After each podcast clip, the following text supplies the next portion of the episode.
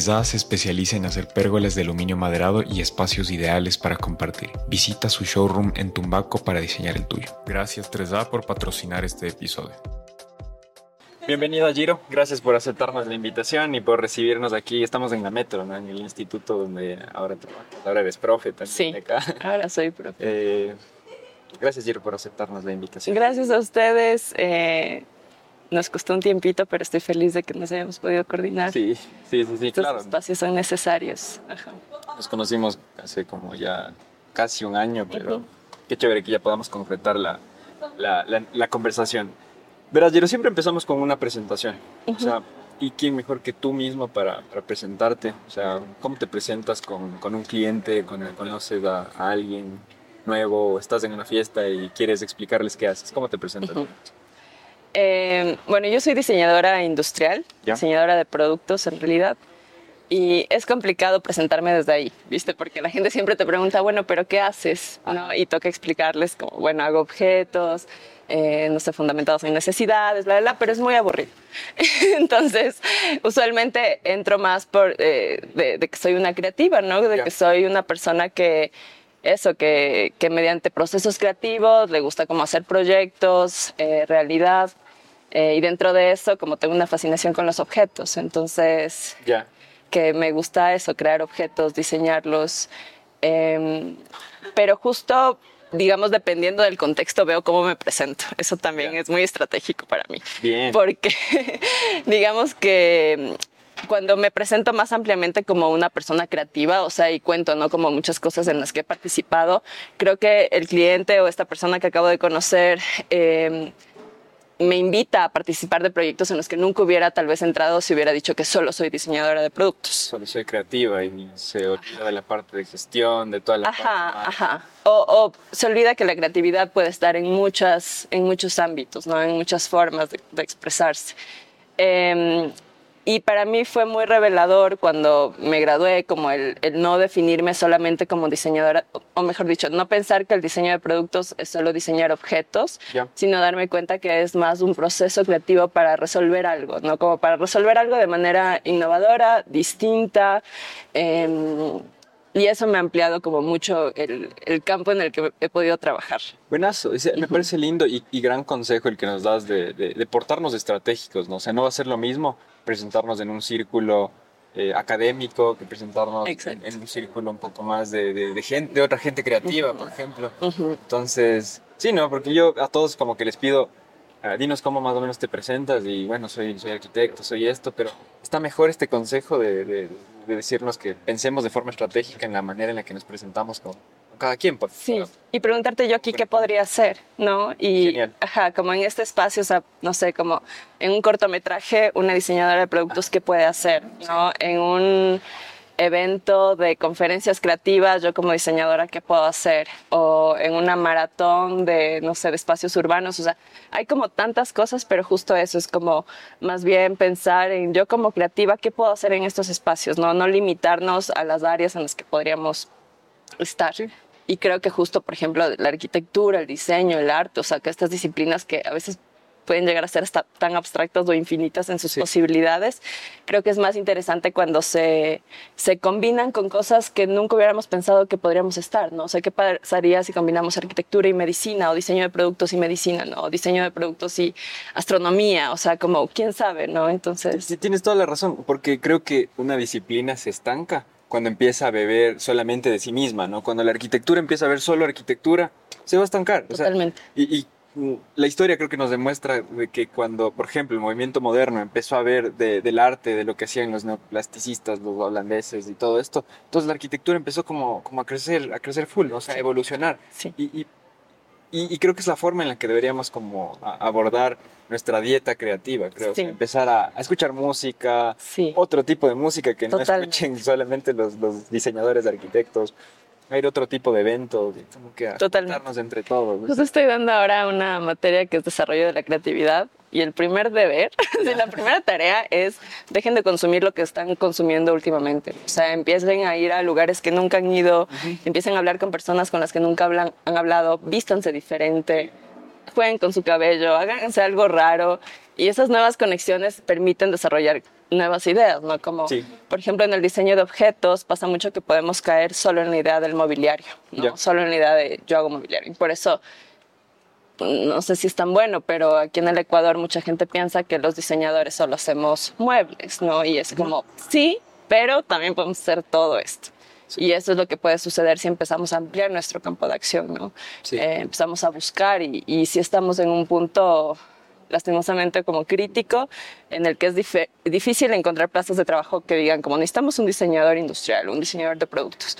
Pero creo que ahí está como nuestra parte de decir, a ver, capaz en este punto tengo que llegar yo a proponer, ¿no? ¿Qué puede hacer un diseñador en este espacio en el que nunca ha habido un diseñador, pero yo qué puedo proponer? Entonces sí, las nuevas conexiones son importantísimas. Pero sabes que sí creo que también nos hace falta. Eh, justo el otro día conversaba con el Mate sobre el hecho de que a veces no definimos o no acotamos bien también lo que... No definimos sobre todo lo que hace un diseñador o cada diseñador, ¿no? Porque para el público, eh, para el consumidor final, básicamente existe el diseño gráfico, o sea, pero mucha mm. gente no sabe qué hace el diseñador industrial. ¿Quieres acotarnos ahí o, definirnos qué es el diseño industrial? Sí. Eh, bueno, ahora también usamos la palabra diseño de productos porque es complejo aquí en el Ecuador decir que somos diseñadores 100% industriales. Entonces me gusta usar la palabra diseñadores de productos, pero em, como te contaba, para mí el diseño de producto es más un tipo de pensamiento. Ya es un pensamiento creativo que está a favor de resolver una necesidad concreta, ¿no?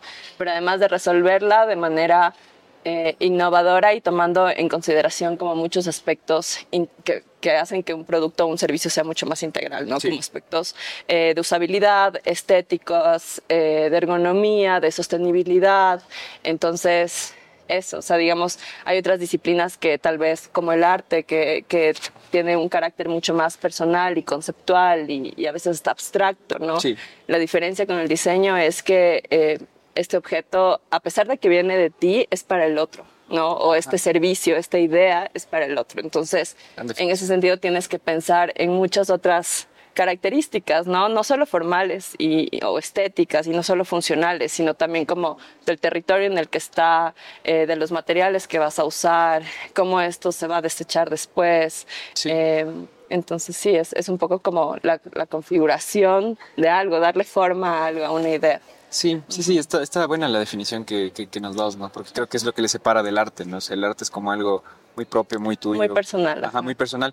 Pero desde el diseño no podemos como que ser tan egoístas, ¿no? Y como diseñar solamente para... Ajá, no, si diseñas para ti, no. O sea, para mí no hay nada más lindo y rico de saber que alguien más lo está usando. O sea no sé, está, ponte la silla pica, así que es de mis sillas favoritas y yo sé que es muy controversial porque es de plástico y no sé qué, pero es una silla que encuentras en todas las casas de muchas personas, que ha acompañado momentos de así personas de todas las clases, territorios, edades, que hasta ahora, o sea, nuestros abuelos lo usaron, nosotros también, entonces yo creo que como diseñadores de objetos sí es una parte de ego, pero es como qué lindo que todo el mundo quiera usar lo que yo hice, ¿no? Como de sí es muy para el otro. Desde ese punto de vista, más más relevante que la silla pantón. Y, sí, porque ajá, que también son muy lindas y tienen otra función, ¿no? Pero, pero para mí es lindo como eso, cuando tu diseño llega, o sea, viste, tú estás en tu casa y es como de ley, hay una taza que es la que más usas, ¿no? O hay un plato que es el que más usas.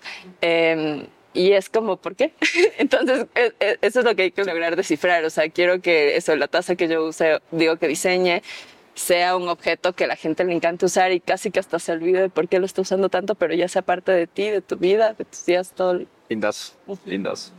Oye, Giro, ¿y cómo llegas al, diseño? ¿Vienes de, familia de creativos? ¿Vienes, no sé, había como en tu, tu casa siempre te, te, te, llevaban al museo, te inquietaban por estas cosas o cero? No vengo de familias de creativos, más bien creo que soy de las primeras eh, pero sí vengo de una familia que apoya mucho todo lo que quieras hacer. O sea, entonces, sí desde muy chica, como siempre me encantaba eso, dedicar mi tiempo libre a crear cosas, ¿no? Entonces me acuerdo que mi papá me decía, ¿cómo vamos a comprarte una cama? Y yo así como, y literal me dibujaba mi cama. Me acuerdo que mi primera cama, yo no sé, era muy pequeña, tal vez 6, 7 años. Entonces era una cama hecha de corazones, ¿no? estaba súper ahí como pero eso sí me parecía loco y era como, bueno, vamos donde el carpintero a ver si te la, qué, podemos hacer. Y llegó a ser algo similar. Lamento no tener fotos porque creo que ese fue mi primer diseño, pero Eh, sí, Wow. o sea, como que me encantaba esa, la idea como de poder hacer cosas, ¿no? Viste que había Art Attack, Sí. entonces yo era así como la loca que quería cumplir, o sea, hacer todos los, ejercicios. eh, y siempre hubo mucho apoyo desde ahí. Ya. Entonces, ya cuando empecé a preguntarme como qué quiero hacer, pensé en diseño de interiores, pensé en diseño de modas. No conocía el diseño industrial para nada, como que conocía estos otros diseños que eran mucho más populares. Em, hasta que un día mi papá, así como había conocido justo al que era el director de la carrera de diseño industrial en la Cato, Ya. eh, William Urueña, que ahora es el presidente de la Cámara de Diseño. Y me dijo, te lo voy a presentar y un poco que te cuente porque él algo me dijo y creo que te va a interesar. O sea, creo que esto, porque yo quería hacer todo. O sea, le decía, es que quiero hacer perfumes, pero también quiero hacer ropa, pero también quiero hacer espacios, pero también quiero hacer el mueble y, y yo no sabía como qué, ¿no? Y me acuerdo que más pequeña lo que yo respondía era, quiero ser inventora. O sea, yo quiero hacer cosas, ¿no? Entonces él me presenta a William y William me da una masterclass de lo que es el diseño de producto. Y eso, me acuerdo que empezó diciéndome cómo puedes hacer desde este esfero hasta el carro que ves allá, si es que tú te lo propones. O sea, puedes llegar a ese, a ese nivel de escalas, ¿no? Entonces yo dije, aquí es, porque el campo del diseño de producto es enorme, Sí. es enorme y eso me divierte mucho. O sea que... Qué lindo y que, que, que te haya tu papá ayudado como a explorar también Full. estas posibilidades. De... Full, full, full. Buenas, o sea, Sí. Y fue una gran revelación. Yo antes de eso no conocía el diseño de producto. O sea, y la carrera era relativamente nueva igual. ya. Ujú. Y entonces, por obvias razones, la Cato, que él era el director Ajá, ajá. ¿Qué tal la Cato en esa época? La Cato en esa época, bueno, yo lo disfruté muchísimo, muchísimo. Creo que ahora está mucho más definida, Ya. o sea, porque como te digo, creo que era una carrera nueva en, en referencia a otras, entonces tal vez estaban experimentando y probando, ¿no? Que funcionaba. Eh, pero a mí me gustó mucho porque había mucha exploración, primero desde la parte conceptual y estética, o sea, le dan mucho valor a que tu producto tenga un carácter de innovación, a que es algo distinto, y estaba muy en vinculación con la parte social, ¿no? que es algo muy característico, creo, de la CATO, Sí. o sea, de armar proyectos Desde la sociales. arquitectura también, eh, siempre se ve como estas escuelas de donde han salido los bordes, los ram- los ajá. ramas, Sí. todo, que, que vinculan mucho esta parte Sí, social, la parte de la artesanía. Creo que ya hay casi una, una firma de la Universidad Católica. De- de- Es cierto, los hijos de la te- así Sí. como algo se nos mete en el chip y es como que es lindo, es interesante porque em, es eso, ¿no? Como preguntarte al servicio de qué puedo poner toda esta creatividad, a cuestionarte cosas como, ok, hay muchos objetos en el mundo, ¿por qué voy a seguir haciendo más objetos? ¿Para qué? Sí. O, o sí, o sea, yo incluso he caído en crisis de decir, porque estoy diseñando esta mesa, si es que capaz puedo estar solucionando, no sé, un problema de agua en tal como... A veces Claro. pasa, ¿no? Pero creo que está bueno el Crisis cuestionamiento. existencial. Crisis existencial, acá, Sí. ¿para qué? Eh, ajá, ¿para qué todo esto? Eh, y eso creo que fue algo muy lindo de pasar por la Cato, o sea, de, de tener ese carácter social, de, de un poder, eso, abrir la perspectiva y un poco ver la posibilidad de democratizar el diseño, ¿no? Como que el diseño ya no se ha visto como esta cosa solamente de lujo, de, sino decir, no, para este pensamiento, estas ideas pueden estar a favor también de problemáticas eh, urgentes, ¿no? Como que están sucediendo. Sí, y- pero, pero ¿cómo se logra cambiar esa visión de que el diseño deje de verse como, como élite nada más? ¿Qué crees que, que, que nos hace falta o, o Ujú. esa corresponsabilidad que tenemos como, como diseñadores también? ¿Qué podríamos hacer desde sea, tu perspectiva? Justo creo que es eh, ver la forma, o sea, primero explorar otros campos, lo que decía al inicio, ¿no? Como, ok, sí puedo ser, que también lo soy, como la diseñadora que crea objetos bajo su marca, ¿no? Como con otra propuesta, eh, para un target Es que- específico, es que es lo otra que cosa de lo que quiero hablar. Es un montón de cosas. Me parece Pero, sí, pero, pero también eh, eso, ¿no? Decir, ok, pero también puedo buscar otros espacios, ¿no? Y ver qué se puede aportar. Eh, como ejemplo, te puedo contar lo que hacíamos con el proyecto de Manos de Colores, que es un proyecto fundado por la Dani Fuentes, que es una antropóloga. Entonces fue muy hermoso para mí porque mm, fue esa mixtura entre el diseño y la antropología, ¿no? Como el entender al ser. Eh, y Manos de Colores se dedica a trabajar con comunidades de mujeres artesanas en todo el país y yo era la encargada de la parte de diseño de producto. Ya. Entonces cuando recién entré, digamos, uno entra con esta idea de lo que necesitan son objetos, o sea, necesitan como productos, una colección que se pueda vender en tal lugar. El, ya el ego de a veces del diseñador. Sí, sí, sí, de, creer que esto necesita. Tengo que darles diseño para que ellos puedan. Creer que los artesanos necesitan diseño y, y eso no es real. Muchos diseñadores digo, muchos artesanos saben sobre teorías de diseño, ¿sabes? Saben sobre uso de color, saben sobre configuración, entonces... Es que sí, o sea, de hecho el diseño empezó con, con la artesanía, ¿no? Sí, con los artes, los oficios. Ajá. Las artes y oficios, entonces es algo que debe estar impregnado ahí, ¿no? Ajá, entonces justo en ese espacio para mí sí fue un jalón porque fue como, no, a ver, nosotros no vamos a entrar proponiendo nada, no vamos a entrar a observar, a conocernos, eh, y desde ahí ver qué podemos hacer. Entonces, Manos de Colores eh, fue muy lindo en ese sentido porque era eso, es como yo no necesito darles objetos que se vendan por miles de dólares, ¿no? Como, en, no sé, hay particularidades en cada comunidad, entonces digamos, unas necesitaban más como, eh, no sé, un manual de, de, creatividad, ¿no? Ejercicios que les permitan a ellas reunirse en conjunto y que puedan hacer para desarrollar sus propios productos, ¿ya? O, por ejemplo, había otros grupos que necesitaban más hablar sobre asociatividad. O sea, ¿cómo podemos crear una empresa? ¿Cómo puedo definir mi usuario? ¿Cómo puedo establecer eh, costos justos? Y como diseñadores también sabemos eso. Entonces, está buenísimo como eh, creo que entrar a esos espacios como sin prejuicios, sin la idea de que ellos necesitan esto específicamente y ver eh, eso, como qué aporte podemos dar. A veces lo que necesitan es tener un, un espacio de trabajo más digno, ¿no? O sea, en el sentido de que, de que no les genere molestias en corporales, o sea, que sea más ergonómico, que tenga buena iluminación. Entonces ahí es cuando creo que más bien el, el diseño está al servicio de en este caso la artesanía. No, no, es, no, es, necesariamente diseño artesanal, es poner el diseño al servicio de, de, de, esa profesión, de alguna forma. Claro, y es como un choque también con todo lo que te enseña la, la, la academia o, o, la U, porque desde la U es como que te enseñan a... Creo que hasta cierto punto, bueno, no sé si la cato, porque tú me dices que tiene toda esta visión social. Sí. Pero te hacen diseñar como el museo, como, no sé, desde la arquitectura, ¿no? Eh, la biblioteca, los proyectazos, eh, pero o sea, a veces no, no, no, es lo que vas a terminar diseñando y, y a veces no es lo que necesita el, el, el, uh -huh. el usuario. ¿no? Entonces, a veces necesitan otras cosas, como dices sí. tú, ergonomía, necesitan un, un, manual de creatividad, o sea, enseñarles técnicas y no necesitan tal vez tu, tu diseño. Tu, no. No, no, más bien creo que el diseñador puede potenciar en el otro, porque hay que preguntarse mucho cuando trabajamos con comunidades eh, hay que preguntarse mucho qué dejo cuando yo me vaya, o sea, como qué se va a quedar, ¿sabes? Porque muchas veces hay estas malas prácticas en las que el diseñador llega y es como, a ver, vamos a hacer exactamente este vaso y después se va, se lleva el diseño, se lleva todo el crédito además de lo que hizo y el artesano es como le pagaron par platas por ese prototipo, pero no, no se queda con nada más. Sí, eh, sí, sí, sí. O... ¿Es que hay un problema con el ruido? No, el micrófono es, es bueno. Es... no, no va a ser que suene hacia... hacia... Entonces, eh, claro, creo que hay que cuestionarnos qué se queda. Cuando yo me vaya, ¿qué se va a quedar con ellos? Y creo que ahí realmente uno puede medir el impacto de esa colaboración. Bendición, chévere. Uh -huh. eh, después, o sea, bueno, me dijiste que mientras estabas en la Cato te fuiste a México.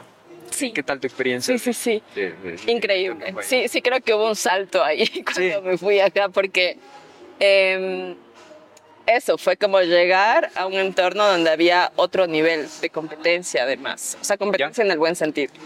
Eh, tenía compas que ya habían viajado a festivales, a bienales, que ya tenían sus páginas web o tenían al menos un portafolio que mostrar eh, y también que había mucho acercamiento a la realidad mexicana. O sea, eran, para mí era como esa experiencia, eran proyectos que estaban diseñados para la realidad mexicana. Y eso fue muy bacán, porque siento que eso, como un poco en la utopía de la universidad de acá, de crear proyectos que a veces eran muy conceptuales, que también era bueno, pero yo cuando salí después sí dije como no, no me dieron muchas herramientas para aprender a diseñar en el Ecuador que claro. es bien distinto, o sea, es como tenemos otras realidades. Toda la razón, o sea, y aquí no hay un link entre industria y diseño, o sea, Exacto. el otro día hablaba con igual un diseñador industrial, Jimmy Apolo, y le decía como, o sea, te prometo que si vamos al parque industrial de acá, a la Galo Plaza y todo ese sector, y entramos a golpear en las industrias de allá, no, no vamos No a encontrar tal vez un diseñador industrial. No va a haber. Exacto. Entonces no, no tenemos ese link, ¿no? Exacto. Y, y tienes razón, entonces por eso tal vez acá el, la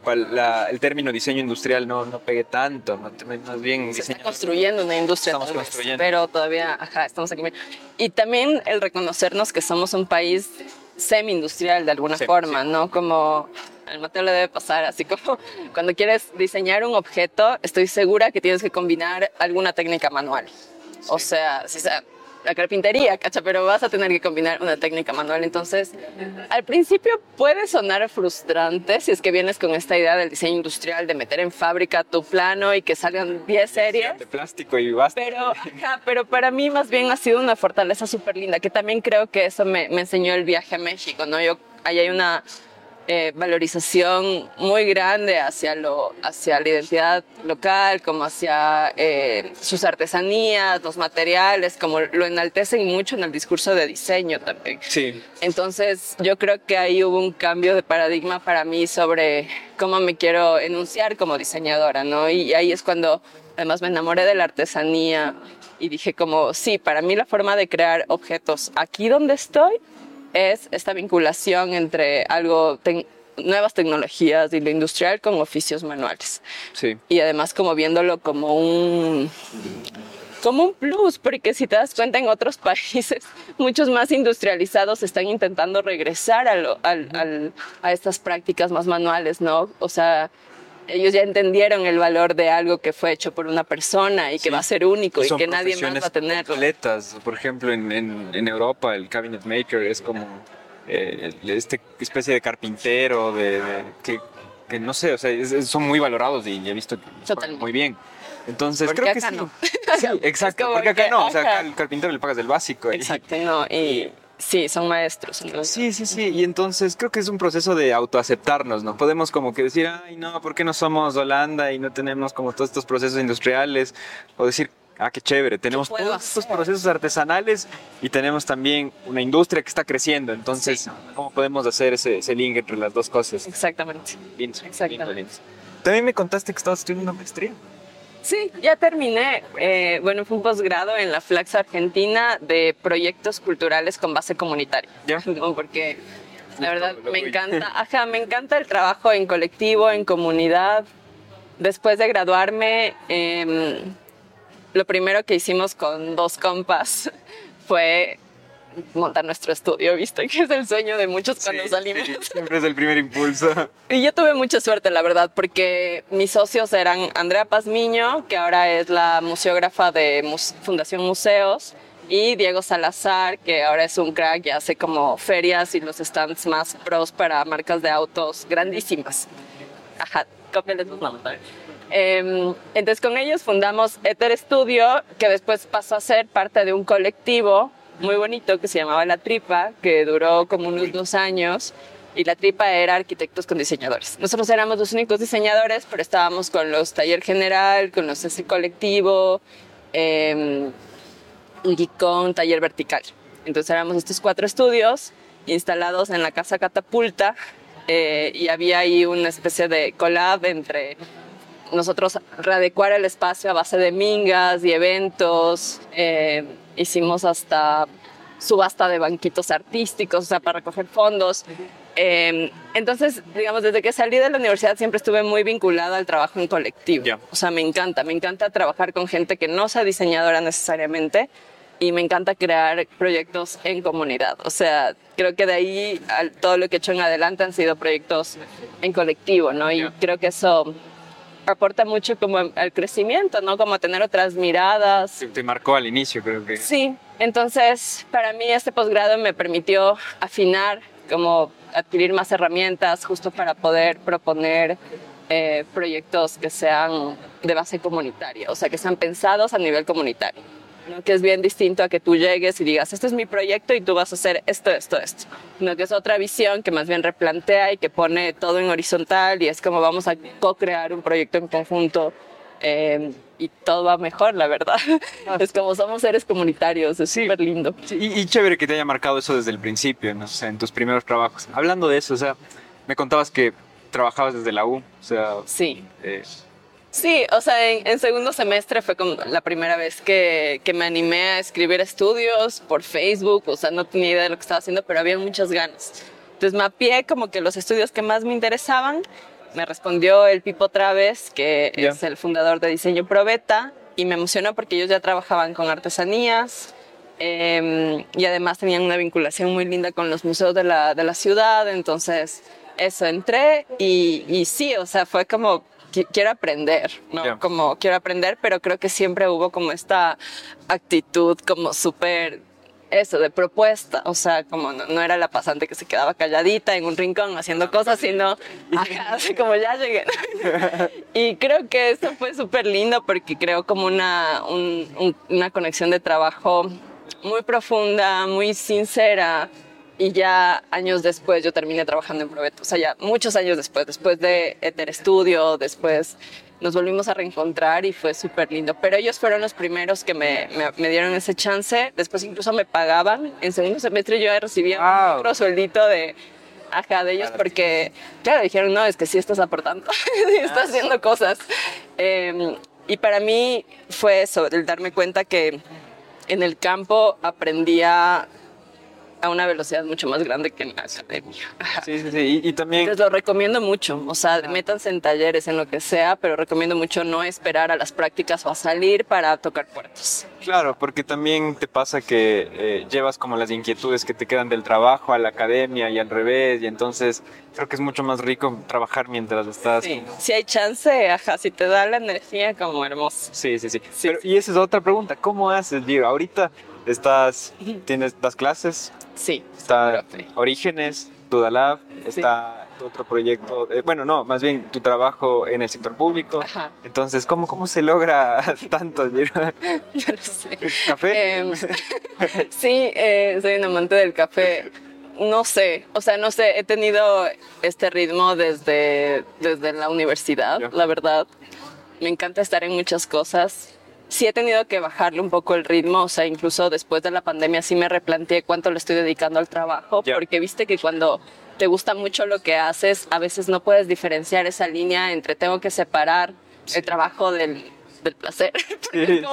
o sea, lo estás disfrutando tanto que ya se te mixean. Entonces, claro, para mí a veces trabajar un fin de semana no era visto como trabajo, sino era como qué hermoso estar en el taller de orígenes o qué hermoso acá estar creando lo de Duda Lab. Eh, o, por ejemplo, también trabajo con, con Maker en esto de los honguitos. Entonces, pero ha sido complicado. O sea, creo que ha sido mucho de, de de también darme tiempos reales. O sea, si bien hago estas cosas, no las hago todas al mismo tiempo, toda la semana, sino es decir, ok, esta semana le voy a dedicar a orígenes, esta semana le voy a dedicar a no sé qué, y ser muy honesta y real con lo que me puedo comprometer, ¿no? Y, intentar como sí que siga avanzando y evolucionando. Pero es difícil, es difícil. O sea, sí hay semanas en las que digo, ya no puedo, o sea, porque tengo, claro, un trabajo en horario de oficina, de lunes a viernes, me soy muy nocturna para trabajar, pero hay días que me cuestan mucho, entonces hay semanas y semanas, ¿no? No creo que sea recomendable tener tantos proyectos. creo que hay una edad en la que nos podemos dar eso y de una, o sea, así como tú que tienes este proyecto y seguro muchos más, y creo que hay una edad en la que podemos hacer pero también hay que priorizar cuando ya no sí. tiempo. Sí, sí, y es algo que también creo que comparto. Yo también soy workaholic y estoy con una cosa, otra cosa. Sí, pero hay que saberle también ahí, porque son a veces personalidades, ¿no? Yo tengo panas que me dicen, ni loca me comprometo un fin de semana. Y yo así como, ¿por qué? ¿Por qué? Pero siento que más bien estoy aprendiendo mucho a descansar y eso está lindo porque creo que la creatividad eh, se cultiva en el descanso. O sea, definitivamente cuando descansas, tu creatividad empieza a, a fluir mejor. Entonces, eso, no bombarse de cosas, no es necesario. Darnos tiempos reales y, y sí. Pero a mí me encanta porque creo que cada cosa que hago ahorita es muy distinta a la otra, ¿no? Y cada una me aporta desde diferentes aspectos, entonces... Sí. Y como decíamos antes, ¿no? o sea, como que cada cosa va enriqueciendo también y te va dando herramientas para solventar metodologías. Hablando de metodologías, ¿cómo funciona, cómo haces lo que haces? O sea, ¿cómo, cómo funciona tu proceso, tu metodología de diseño? O, tus metodologías. Ajá, es que depende mucho del del proyecto, pero a ver, digamos, si, si tuviera que ponerlo en una sola, lo primero que me gusta hacer, bueno, digamos que hay un proyecto, ¿no? Que vamos a desarrollar algo muy específico. Lo primero que hago es llenarme de información. Sí. Porque cuando me lleno de información empiezo a motivarme, o sea, y empiezan a surgir las ideas. Hay personas que empiezan por querer sacar la idea, entonces empiezan a bocetar y no sé qué. Pero si tú haces este paso antes, de primero informarte, leer, entender historias, conocer personajes, o sea, saber qué hay todo alrededor de, de este proyecto, yo creo que ahí es donde nace la inspiración. O sea, entre más datos tengas en tu cabeza, más Sí. ideas vas a tener. Sí, ¿no? Y, La idea no nace sin información. y- y sí, y está, Es bien está bien también asentar esto y hacerle entender también al usuario, a los clientes de esto, de que el diseñador no solamente es el que Me siento y sale. ahí a No. hacer colores y eso. No, es mucha hay un investigación. proceso De mucha investigación, Sí. de sentarse en el escritorio a estar Sí. como Sí, documentando toda una Sí. metodología detrás de, de después sentarse. Y tal vez es una pequeña parte, ¿no? Esa parte de tratar de asentar en, en diseño o en papel las cosas que... sí, a veces es lo que menos tiempo te toma, a veces. Por ejemplo, en Orígenes, eh, que es esta marca de diseño que tenemos con el Santi Ajá. Mena, Ya le tuvimos acá. eh, que ya le tuvieron acá. eh, un poco el proceso va ahí, ¿no? Es como generamos el concepto de una colección, ¿no? Y a partir de eso empezamos a buscar pequeños, eh, como pequeños objetos, sí, de referencia que nos inspiren, en este caso de, con culturas precolombinas, pero digamos, es que decidimos inspirarnos en este vaso. O sea, hay una etapa en la que vamos a investigar o vamos a hacer todo un análisis de símbolos previo al diseño, ¿ya? Y eso es lo que nos genera después las ideas, porque es como que ya sabemos, no sé en qué contexto se usaban, ya podemos un poco imaginar eh, ajá, para qué fue creado, o qué significa esta línea, o qué significa que acá tenga como zapitos, o qué Sí. significa que acá tenga una cabeza de hombre, cosas así. Entonces, una vez que hacemos este análisis, eh, que sí es más antropológico, como antropología visual, eh, de ahí lo pasamos ya a la definición de un objeto. ¿ya? Entonces ahí empezamos, bueno, ahorita ya tenemos como para la primera colección fijado un usuario, tenemos ya el espacio, el tipo de espacio que estamos diseñando, tenemos ya un, un mood board de materiales, eh, pero justo empezamos a pensar eh, cómo podemos traer esta historia al contemporáneo. Ya. ¿Qué nos significa a nosotros? Porque, digamos, a veces cuando se trabajan temas, eh, no sé, de identidad, por ejemplo, cuando se trabajan temas muy culturales en el diseño, eh, podemos tender a copiar y pegar, ¿viste? No sé, como la chacana. a veces hay como diseños en los que van y ponen la chacana tal cual. Y ya. eh, Pero yo pregunto así como, bueno, pero para ti significa algo la chacana? ¿O entiendes lo que significa? Y a veces no sabemos, ¿no? Ajá. Entonces, no creo que está mal indagar en estos símbolos que sí son Sí. parte de nosotros de alguna forma porque son parte de nuestro origen, de, de- de cómo nos concebimos ahora. Pero creo que nuestro ejercicio puede venir más desde esto que simboliza para mí ahora, Ya. ¿no? Con la globalización, con todo lo que soy ahora, como, como consumimos ahora, como, ¿cómo puedo traer esto acá? sí. Entonces, en Orígenes sí tenemos mucho cuidado de no caer en la apropiación cultural. Ya. Entonces, siempre hay un espacio de reflexión para que esos símbolos puedan transformarse a una nueva propuesta para el mundo contemporáneo. Sí. algo distinto. Como nosotros nos vemos así. Genial. Sí, o sea, y Orígenes es un proyecto que, que, que me encanta a mí. Es bellísimo, sí, sí. Sí, o sea, sobre todo por toda esta idea que, que han tenido como de, de- de rescatar la, la identidad de acá o, o de mostrarnos una de las identidades que, que hay acá. Exacto. Para ti, ¿por qué es importante desde el diseño buscar una identidad? Creo, bueno, la identidad está, ¿no? Y justo lo que tú lo dijiste muy bien, no existe una identidad, existen múltiples identidades, ¿no? Y, y desde ahí es súper importante entender justo el- esto, esta cosa tan sensible que es la identidad, porque a veces eso, se puede pensar que con orígenes venimos a decir cuál es la identidad ecuatoriana, y no es real, porque sí, sí, sí. porque es muy difícil de definirla en, en un objeto, ¿no? Creo que más bien es una exploración de rasgos identitarios de muchas Sí. culturas, ¿no? Y, y- y eso. Y para mí es importante porque el mismo ejercicio que nosotros hacemos ahora con las piezas precolombinas, ¿sabes? De ir al Muna, ir a la Casa del Alabado, Lindo. ver una urna e imaginarnos y poder tener datos de esa cultura que ya no está, esa misma o sea, eso mismo que producen estos objetos tan antiguos puede producir el diseño ahora dentro de mil años o dentro de cien años, ¿no? Entonces, para mí es interesante porque si nos hacemos la pregunta en orígenes como de ¿qué pasaría si de aquí en 100 años alguien encuentra la bombona, ¿no? ¿Qué diría de nosotros? Como porque los objetos hablan de nosotros, ¿no? La cultura material está ahí para decir de forma no verbal quiénes éramos, ajá, de una época determinada, en un territorio determinado. Nosotros por, por justo nuestra cultura material podemos saber qué materiales habían en las zonas, qué oficios se practicaban, qué rituales habían alrededor de esa cultura, cómo se relacionaban entre sí. O sea, los objetos tienen mucha información, entonces creo que, que ahí viene un poco también la responsabilidad del diseño. O sea, primero de intentar que sean objetos que sean duraderos en el tiempo, pero que también de alguna manera expresen lo que somos, ¿no?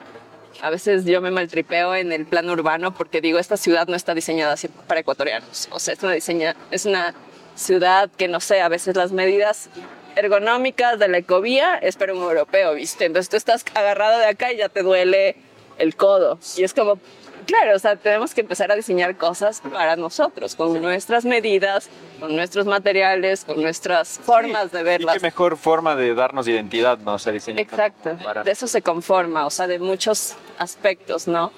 Y, y, creo que está bien difícil definir la identidad ecuatoriana, o sea, y eso es lo lindo, o sea, creo que somos muy diversos, o sea, si es que nosotros intentamos definir lo que es la identidad aquí en una zona andina, los de la costa van a decir nada que ver con eso. Sí, sí, porque y al norte del país van a decir nada que ver con eso. Entonces, más bien creo que, que lo interesante de nuestra identidad es justo la diversidad, o sea, que somos muy distintos, que somos un territorio muy chiquito con grandes diferencias y diferencias súper ricas entre sí, ¿no? O sea, de aquí viajas a media hora o a dos horas y ya estás no sé, en el Valle del Chota, ¿no? O viajas a Imbabura y ya tienes montañas, o sea, es como... Es una locura de territorio. Sí. Pues creo que más bien hay mucha inspiración, o sea, hay muchos rasgos identitarios de los que podemos enaltecer, ¿no? No creo que la identidad está perdida, no creo que hay que rescatarla, creo que siempre ha estado ahí y creo que podríamos solo enaltecerla, porque a veces nos inspiramos mucho de afuera. Sí. Y hay muchas cosas aquí. Ajá, y justamente a, a eso quería ir como eh, no sé, ¿qué te parece esto eh, que, pasa ahora? Pues, yo no achaco nada del, Internet o de la globalización y todo eso, ¿no? Pero eh, gracias al Internet es como que estamos como casi que estandarizándonos aquí en Europa y en todo lado, ¿no? Es como... como nos vestimos nosotros, probablemente se visten en Alemania y en Estados Unidos. Sí, que es parte de la globalización. Exacto, es parte de la globalización. Y ¿no crees que nos está como haciendo perder un poco la, la identidad de esta globalización? Puede, puede, pero no sé. O sea, por ejemplo, cuando trabajas con artesanía, yo me acuerdo de cuando empecé a trabajar en la universidad, tuve un comentario, un mal comentario, de que yo no debía enseñarles sobre tendencias. O sea, porque yo quería hablar una clase sobre las tendencias de ese año en una comunidad de artesanos en San Rafael y me dijeron, no hables de tendencias porque puedes contaminar lo que ellos ya ven, ¿no? Y yo decía, ¿cómo? O sea, ellos tienen acceso al Internet, ellos van a ver estas cosas. Si nosotros acá, o sea, tenemos las, las herramientas para entender las, las tendencias globales, porque ellos no? El secreto creo que está en entenderlo, o sea, entender que son referencias, ¿no? Eh, yo creo mucho en. Hay este libro que se llama Roba como un artista. Sí, sí, lo leí. Es increíble. Y básicamente. Ajá, recomendado el libro. Sí, muy divertido además de leer. Y justo uno de los ejercicios que él te dice es aprende a robar como un artista, ¿no? Y eso significa mira muchas referencias, mira lo que otros están haciendo, pero al momento que cojas, así como partecitas de cada cosa, sí debes crear algo nuevo. Entonces, si no estás copiando, ¿ya? Entonces esa es la diferencia entre un buen ladrón y un mal ladrón, ¿no? Y con la globalización y las tendencias creo que es lo mismo. Yo creo que está hermoso tener referencias globales, pero justo es preguntarnos, ¿cómo puedo usar esta tendencia o esta referencia que es de afuera y me encanta y me resuena? Pero ¿qué cosa mía le pongo para que sea único y para que sea de acá? O sea, que sea nuestros, ¿no? Como no querer imitar algo que no somos. Tienes toda la razón. Entonces, creo que ahí entra esa parte de corresponsabilidad que tenemos nosotros como diseñadores y la industria también, ¿no? Sí. En, tratar como de no solamente coger y hacer un copy-paste de, de, todo lo que está afuera, sino más bien de tratar de, de, digerir, de hacer un sincretismo entre lo que está afuera y, y, Exacto. y acercarle lo que es Daft Punk, ¿viste? Daft Punk usa samples de miles de canciones y crean algo que no tiene nada que ver con lo que vieron. Pero ese fue su punto de partida. Entonces yo digo, ponte, yo me inspiro mucho en la Bauhaus, o sea, me encanta. Y tal vez si analizan más los objetos de orígenes o las cosas que he hecho, es como van a ver mucha Bauhaus ahí. Pero va a haber algo que nos diferencia del diseño en alemán. O sea, va a haber algo, y claro, creo que en esa mixtura es donde puedes proponer cosas nuevas. Sí porque a mí me encanta la Bauhaus, no me decir nada, o sea, me encanta como la línea estética, la simplicidad, ¿sabes? pero también me encanta el barroquismo y los símbolos de acá. Entonces es como ver de eso nuevo que se puede hacer. Sí, sí, sí, toda la razón. Eh, dijiste algo que me, que me impactó full, ¿no? O sea, ¿qué, ¿qué, pensaría la gente de encontrar una bombona? Qué lindo, ¿no? O sea, que, encontrar una y así con todo, con los espacios, con las ciudades, o sea... Sí. Y ojalá encontraran bombonas y no botellas de plástico, que creo que es lo que resume, es lo que es transversal el consumismo a toda esta época. El consumismo creo que es transversal a, todo lo que Desde la época industrial sí, fue... Sí, y creo que desde el diseño, o sea, desde si vamos a crear más cosas en el mundo, sabiendo que hay muchas cosas, sí hay que preguntarnos cómo hacerlas mejor. Sí. Y justo, por ejemplo, en, el tema de materiales, también como que he cambiado mucho mi perspectiva, porque justo hace unos años, en 2019, conocí a Nelson Dueñas, que es el fundador de Micomaker, que es esta empresa que se dedica a la biofabricación con honguitos. Y a mí me explotó el cerebro, o sea, el, saber que ahora puedes, o sea, que tu diseño mismo puede crecer, o sea, que ya no le tienes que fabricar necesariamente, sino que se biofabrica solo. Sí, es eh, y ¿por qué no usamos eso, no? Como es tan sustentable, porque para, digamos que queremos hacer este vaso, yo lo que tengo que hacer es agarrar una mini espora de hongo y ponerle en un sustrato vegetal para que se, o sea, se contamine y se lo coma y ya tienes un objeto, o sea, ya se multiplicó por 100 esa espora, ¿no? Entonces, súper rentable, súper rentable. O justo hablaba con Silvia de Supra, que es una diseñadora de modas que hace ropa a partir de retazos de jean. Y ella me dice que tiene así bodegas enormes de ropa que está hecha de poliéster o de, bueno, hay otros materiales, pero que son como microplásticos en la ropa. Y que no hay manera de que eso se reutilice ni se recicle. O sea, es, es, ropa que va a existir por siempre. O sea que nosotros nos vamos a morir y eso va a seguir existiendo, ¿no? Y yo decía, qué loco, porque todo eso debería ser considerado como materia prima. O sea, y justo ella me, me, hablaba de que hay unos... ya sí, suéndela. justo ella me contaba de que hay unos bloques eso, de que está experimentando para, para, ver si se pueden hacer bloques con esta ropa triturada. Y yo decía, Claro, es que, o sea, debemos repensar las formas de producción, totalmente. Hay mucho material. Sí. No, entonces, ver esas otras posibilidades. Oye, y como partida me parece genial esto de, ¿qué, va a decir la gente del futuro de nosotros, no? O sea, sí. me parecería, o sea, si encuentran botellas de plástico y todo, van a decir, estos tipos producían pura mierda, o sea, pero, eh, ¿qué tal si encuentran un edificio perfectamente O no encuentran nada, no se respiro, sería mejor, creo. Sería hermoso, que les dejemos un campo verde listo para. Sí, o ya te digo, objetos que puedan contar algo más profundo de nosotros como seres humanos, ¿no? Como eso, como qué rituales teníamos, qué nos gustaba hacer. Vida caliente. Por ejemplo, a nivel de espacios, el, el, el hábitat, la casa, a mí me parece no sé, me parece muy loca la información que puede salir de ahí, ¿sabes? Cuando tú visitas una casa yo me fijo mucho en eso. o sea, me encanta y creo que es porque soy diseñadora industrial, pero me encanta ver los objetos que la gente tiene, o sea, de qué se rodea, ¿no? Es como, ok, ahí está su cama, es como, ¿qué es lo primero que ve cuando se despierta? Eh, cómo son las manillas de las puertas, cómo es su taza, cómo son sus platos. Sí, sí. Eh, te da mucha información. Entonces, sí, es como los objetos tienen un lenguaje no verbal, pero que hablan mucho de nosotros. Entonces, creo que es un punto de partida muy interesante. Para conocer mejor a una persona, ¿no? Es más, me acabas de dar una idea para un ejercicio para una próxima clase. o sea, a partir de esa idea, como que quisieras que este objeto diga de ti en tantos años, ah, ¿no? lindo, lindo. Y a partir de eso ver qué se puede empezar a construir. Sí. Sería lindo.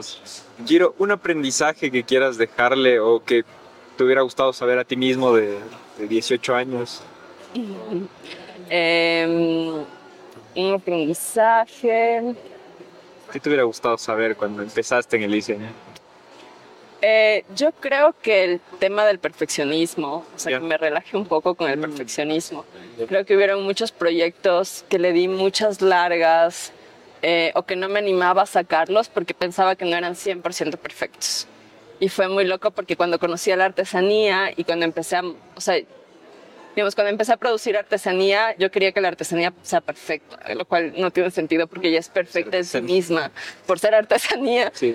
Pero claro, yo era así como, no, es que tiene esta línea, es que esto no quedó perfecto, no sé qué. Y creo que hubo mucho desgaste emocional, así como por, por caer en ese perfeccionismo que no está bueno. Eh, entonces yo me diría así como, relájate un poco y solo sácalo. Ya. Ya solito va a ir cobrando, ¿no? Como a veces no tiene que estar perfecto para que algo salga. Puedes salir con los errores que tú quieras y en el camino como los puedes ir mejorando. Y no pasa nada, a nadie le importa. no, no es tan grave, solo a ti. Entonces, como ser más liviana, eso con la crítica propia, ¿no? Como ajá, hacerlo más por diversión, no tanto como con el Sí, sí, sí. O sea, tolerarnos, creo que. o aceptarnos más, creo. full, aceptarnos más. Em, bueno, verás, al final siempre cerramos como con una serie de preguntas que son un poco más personales, más de tus Ya. gustos. De. Em, ¿Tienes un objeto favorito o algo que Sí, tú como industrial? sí. Bueno, mi objeto favorito es, son las libretas. Sí, yo también tengo. Amo, amo, tengo así y las amo. Sí. O sea, si no puedo salir de casa, sí. Lindas, lindas. ¿Tienes algún diseñador favorito? Sí, me encanta Clara Porcet, Sí. que es una diseñadora cubana, pero radicada en México y ya se hizo mexicana, básicamente. Y me gusta mucho porque justo creo que fue de las pioneras en combinar esto del diseño con la artesanía, pero hacer objetos con mucha poesía. Entonces, me encanta, me encanta su simplicidad. Ajá. ¿Qué música escuchas, Gir? ¿O qué te gusta? Depende del mood, pero me encanta la música. O sea, digamos, para trabajar me encanta el jazz, me encanta el funk. Mi cantante favorita es Nina Simon. Eh, sí, es. Y de ahí ya me gusta también la cumbia, el indie, o sea, depende mucho del mood, pero en general me gusta escuchar música muy instrumental o sin voz. Buenas. Sí. Em, ¿Tienes alguna recomendación de libro que, que nos quieras dar? Sí, la de roba como un artista. Sí, oye, sí, sí, ese es un gran... Así es un manual, creo que deberían darnos en Ah. primer semestre, como para cualquier creativo, independientemente a lo que te dediques. Roba como un artista me parece, es un manual básicamente. Eh, y de ahí me gusta mucho el uso y la contemplación de Octavio, de Octavio Paz, que es mexicano y habla mucho justo como de, de los objetos en sí. Buenas. Ajá. ¿Alguna serie, documental o podcast que nos recomiendes? Eh, no, Sí, yo creo que sería súper lindo saber más de canales locales que estén difundiendo esto de las industrias culturales. Entonces, sí, primero como mándense todos los podcasts de Slavons. Eh, pero de ahí me gusta mucho escuchar uno que se llama Creative Talk Podcast, que es de futurismos. Eh, hablan de futurismos, pero también de diseño y de sí, mucha data de lo que está pasando en el mundo, pero con una reflexión muy desde las industrias creativas. Ya. Eh, me encanta ese y déjame pensar alguno más o algún documental. ¿O serie? Bueno, el- me encanta el microdocumental de Netflix de mm, cómo funciona tu mente o entiende tu Ah, mente, creo sí, que se llama. buena. Son chiquitos, pero es como. Sí, sí, sí, sí. Yo creo que como creativos es súper importante que entendamos cómo funciona nuestro cerebro. sí, eso es. Las- Quiero, me encantó conversar contigo. Creo que nos quedaron algunos temas ahí pendientes. Me hubiera gustado también profundizar un poco en Duda Lab, en el diseño canábico, en todas estas cuestiones. Para la próxima Sí. con la Margarita. Sí, Sí, sí. Sí, sí, hagamos- Sería súper lindo. De Quiero, verdad, querido. muchísimas gracias. A ustedes, gracias.